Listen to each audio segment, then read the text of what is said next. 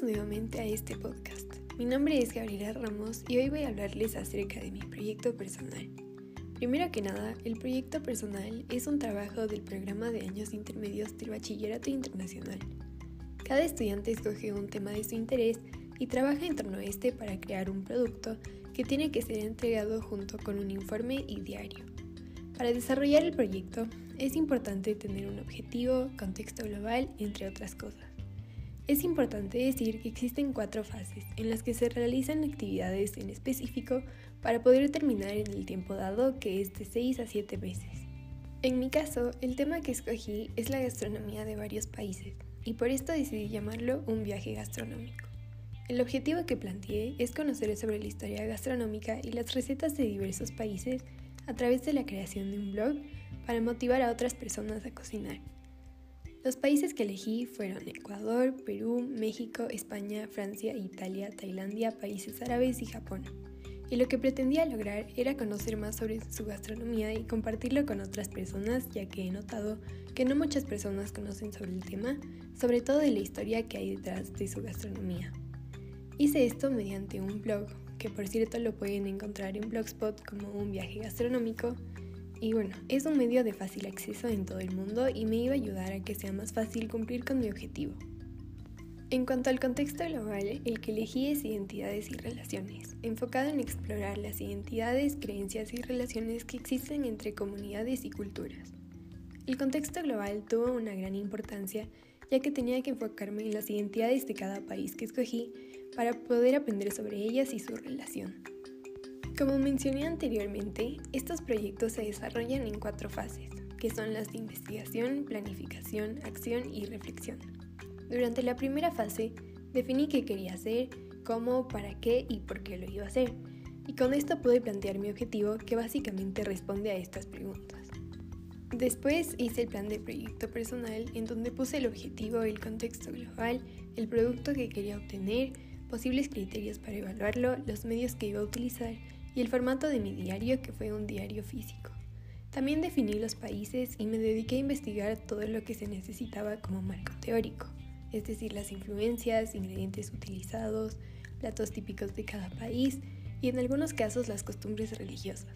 Para esto utilicé páginas web, libros electrónicos, programas de televisión y videos. Al investigar sobre la preparación de algunos platos, opté también por preguntar las recetas de mi familia.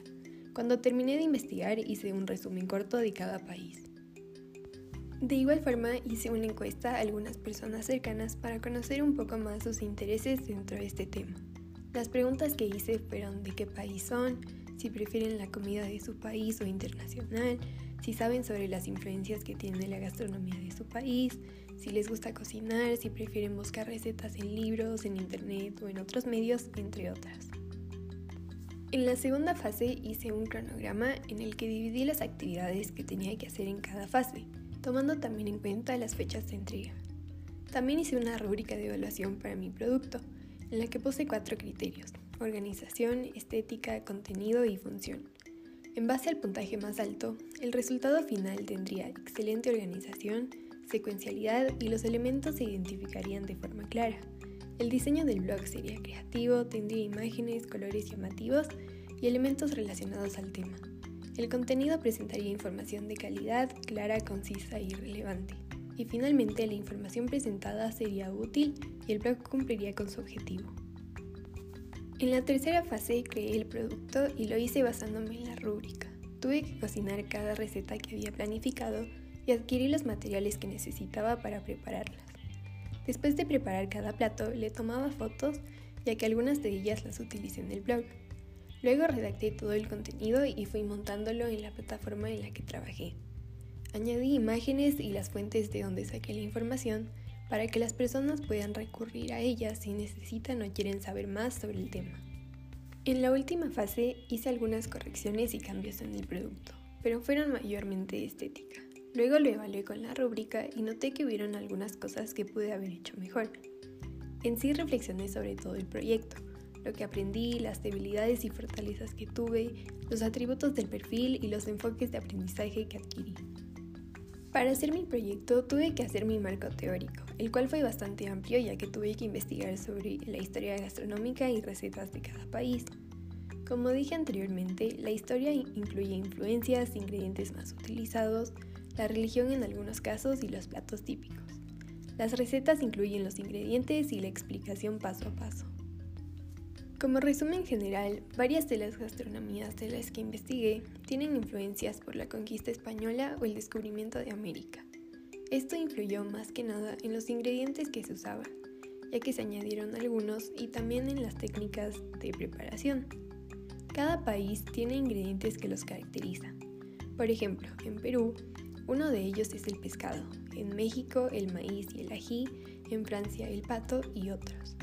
También en algunos casos influye la religión, como en la comida árabe, ya que no se puede comer cerdo y tienen ciertos modales al momento de comer que si no se hacen pueden ser considerados un insulto.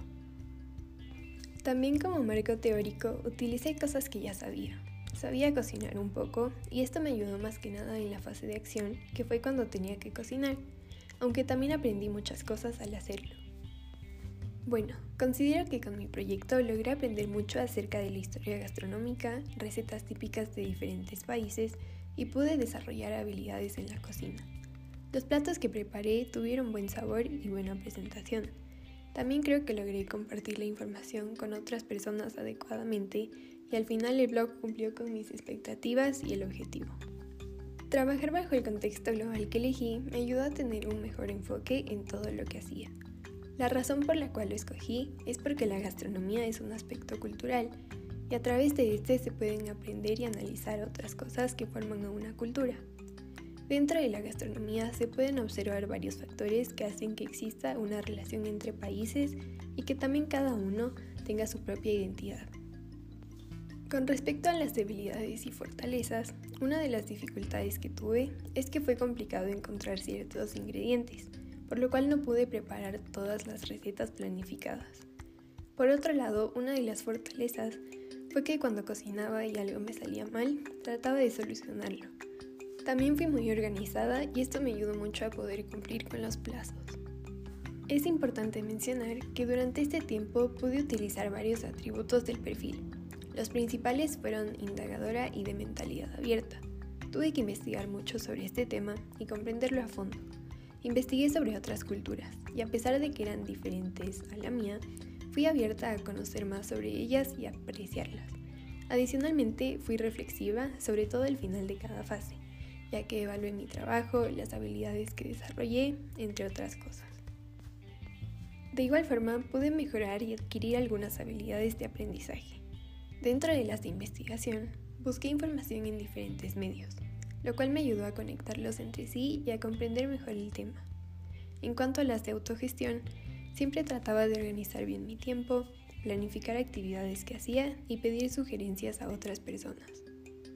Las habilidades de pensamiento son que identifiqué los obstáculos o dificultades que se presentaron y conecté todo lo que he aprendido con las materias que tenemos principalmente con historia, debido a las culturas y eventos que marcaron la gastronomía. Finalmente, con respecto a las habilidades de comunicación y sociales, aprendí a estructurar la información de mejor manera y a escribir correctamente los informes. También pude tomar en cuenta las opiniones de otras personas de una manera positiva, las cuales me ayudaron a aprender más y mejorar. Bueno, eso es todo por hoy. En esta ocasión quise contarles un poco sobre proyecto, el proceso que seguí y la experiencia que tuve al hacerlo. Así que espero que les haya gustado.